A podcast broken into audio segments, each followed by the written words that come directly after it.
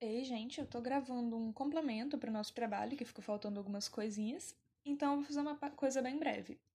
A gente começa com um histórico que, apesar das iniciativas ambientais serem datadas desde o século XIX ou até antes disso, o movimento só vai ganhar visibilidade no último século, mais ou menos na década de 70 em diante, que foi quando a gente, a sociedade no geral, viu o quão prejudiciais as nossas ações são para a natureza e quantas consequências isso pode trazer para a gente mesmo. Nós temos três principais encontros que estabilizaram o, o, início do movimento, que foi a Conferência de Estocolmo em 1972, que líderes do mundo inteiro se reuniram para discutir a questão ambiental e com isso resultou na Declaração de Estocolmo, que tinha um foco em garantir um ambiente seguro para assegurar a melhoria da qualidade de vida teve a Assembleia Geral da ONU, que criou uma comissão para examinar os problemas ambientais do mundo e propor soluções. No relatório final, eles chegaram à conclusão que o modelo de desenvolvimento adotado pelas grandes potências mundiais e que era também almejado pelos países em desenvolvimento ia causar uma degradação irreversível no planeta em pouquíssimos anos. Em terceiro, a gente tem a Conferência das Nações Unidas pelo Meio Ambiente, que aconteceu aqui no Rio de Janeiro em 1992 e elaborou a Agenda 21, que foi um programa conciliando conceitos de desenvolvimento ambiental, justiça social e eficiência econômica. Vale ressaltar que esses encontros não foram os únicos e vem acontecendo vários outros desde então. Um exemplo atual é o Acordo de Paris, que foi assinado em 2016, mas que regia medidas para redução de emissão de gases estufa a partir de 2020, que foi ano passado. Bom, nas principais características, a gente sabe que o ambientalismo é um movimento ecológico, político e social, que é baseado na busca por mecanismos sustentáveis de desenvolvimento que reduzam os problemas ambientais causados por ação humana.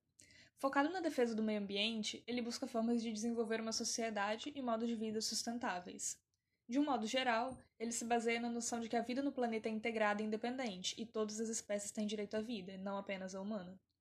Aqui do lado eu coloquei alguns dados de desmatamento no Brasil, que são os chamados hotspots, que são locais que o nível de desmatamento foi muito alto. Por exemplo, a Mata Atlântica, que atualmente só tem 12,6% da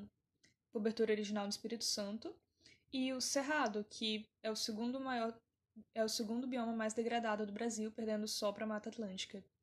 Eu acho que, dentre as principais formas de luta, a gente teria que destacar principalmente as conferências voltadas para o tema, como aquelas que deram força para o movimento lá no início e até hoje discutem vários fatores importantes.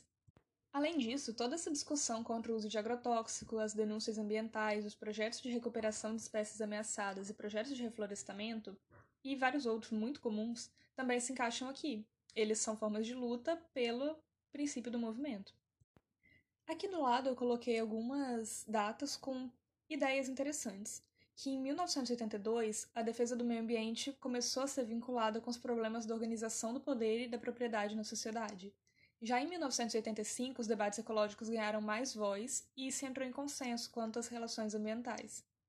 Em 1962, foi lançado o livro Silent Spring, que significa Primavera Silenciosa e foi um dos marcos do movimento, que tratava do uso de pesticidas na agricultura e deixava um legado ao combater o controle tecnológico na natureza.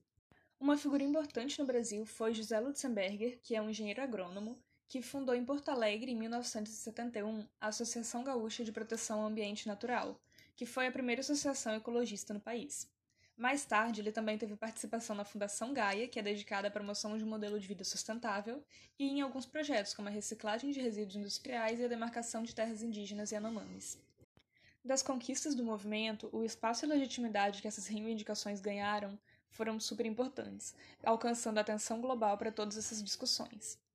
No Brasil, algumas coisas tornam elas bem visíveis, que são a redução do desmatamento na Amazônia, a ratificação do Acordo de Paris para cortar os índices de emissão de carbono,